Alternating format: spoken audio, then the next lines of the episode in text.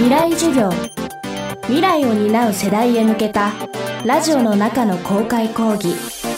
今週の講師はノイズのパートナーで建築家の豊田圭介です。未来授業。この番組は暮らしをもっと楽しく快適に川口義賢がお送りします。未来授業。今週の講師は建築家の豊田啓介さん日本で大学を卒業後安藤忠雄事務所を経てアメリカのコロンビア大学へ。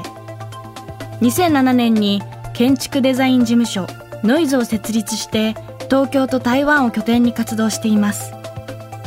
豊田さんが得意とするのがコンピューテーショナルデザイン。コンピュータプログラムを活用してデザインや設計を行う新しいスタイルの建築手法です。未来授業1時間目。テーマはコンピューテーショナルデザインとは何か僕は建築家という立場なんですけど、まあ、大学で建築学科で建築勉強して今はノイズという設計事務所をやってるんですがノイズという建築事務所がやってることが難しいんですけれども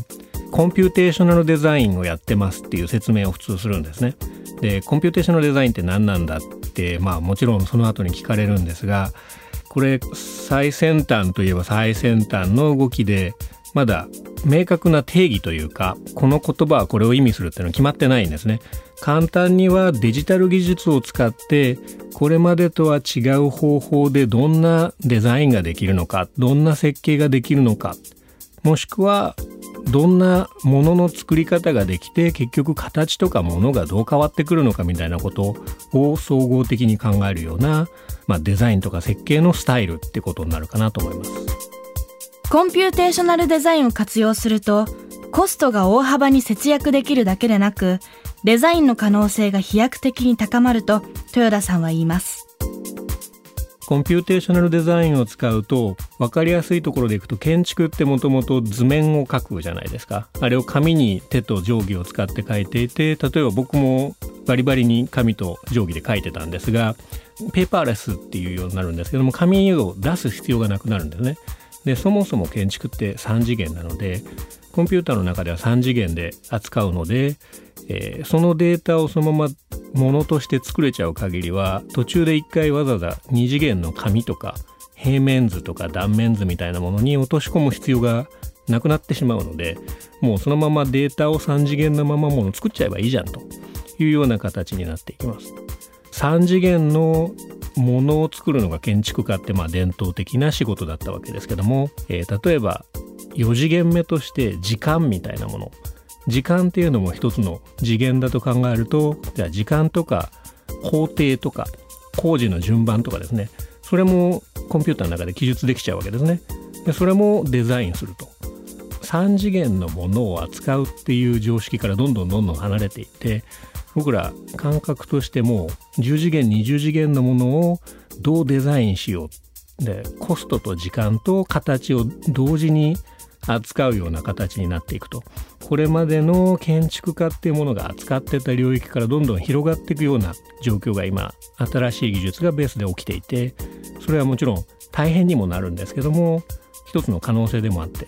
じゃあそれができることで何ができるのかっていうのをかなり実験的にやっている事務所をやっているのが今になります。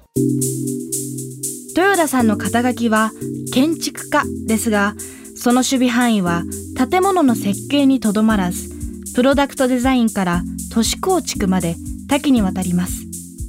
斬新な外壁デザインが話題となった渋谷キャストも豊田さんが手掛けた作品の一つです。例えば渋谷のキャットストリートっていうのがおしゃれなこうブティックがいっぱいあるようなところがあってそれの入り口にキャストっていう建物があるんですけどもあれのファサードっていう言い方するんですが建物のま外壁正面の外観ですよね。とかそれの前の広場のデザインっていうのをノイズでさせてもらっていてキャストって建物はまあ見てもらうと分かるんですが手前にキラキラ光るこう魚の鱗みたいなのがバーッと張り巡らされていてあれは要は空調機の室外機ってそのバンバンバンバンこうエアコンの外側にあるやつですね。あれが建物の正面に置かざるを得ない変わった敷地条件で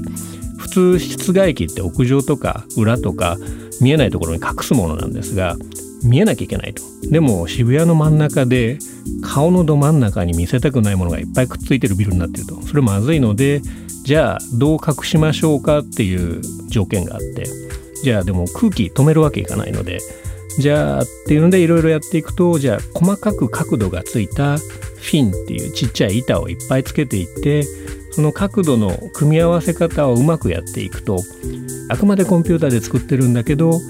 例えば草原に風が当たってブワーってなった時のパターンみたいなすごく自然なパターンになってしかも実はフィン自体動いてないんですが動いてるように見えると。節によってとか朝昼晩の時間によってとかその日の天気とか見てる人の動き方によってパターンがどんどんキラキラ反射のパターンが変わって見えるんですね。なのであくまで人工的なアルミのパネルなんだけどまるでこう自然の草原の中にいるみたいな動きを都市の中で感じられるとかっていうのがコンピューターを使うことで初めてできるようになるみたいなことがすごく一つの可能性かなと思います。未来授業。今週の講師は建築家豊田啓介さん。今日のテーマはコンピューテーショナルデザインとは何かでした。未来授業明日も豊田啓介さんの授業をお届けします。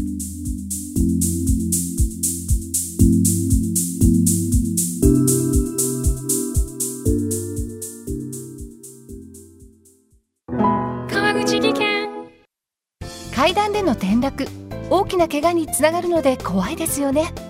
足元の見分けにくい階段でもコントラストでくっきり。白いスベラーズが登場しました。皆様の暮らしをもっと楽しく快適に。川口技研のスベラーズです。未来授業。この番組は暮らしをもっと楽しく快適に。川口技研がお送りしました。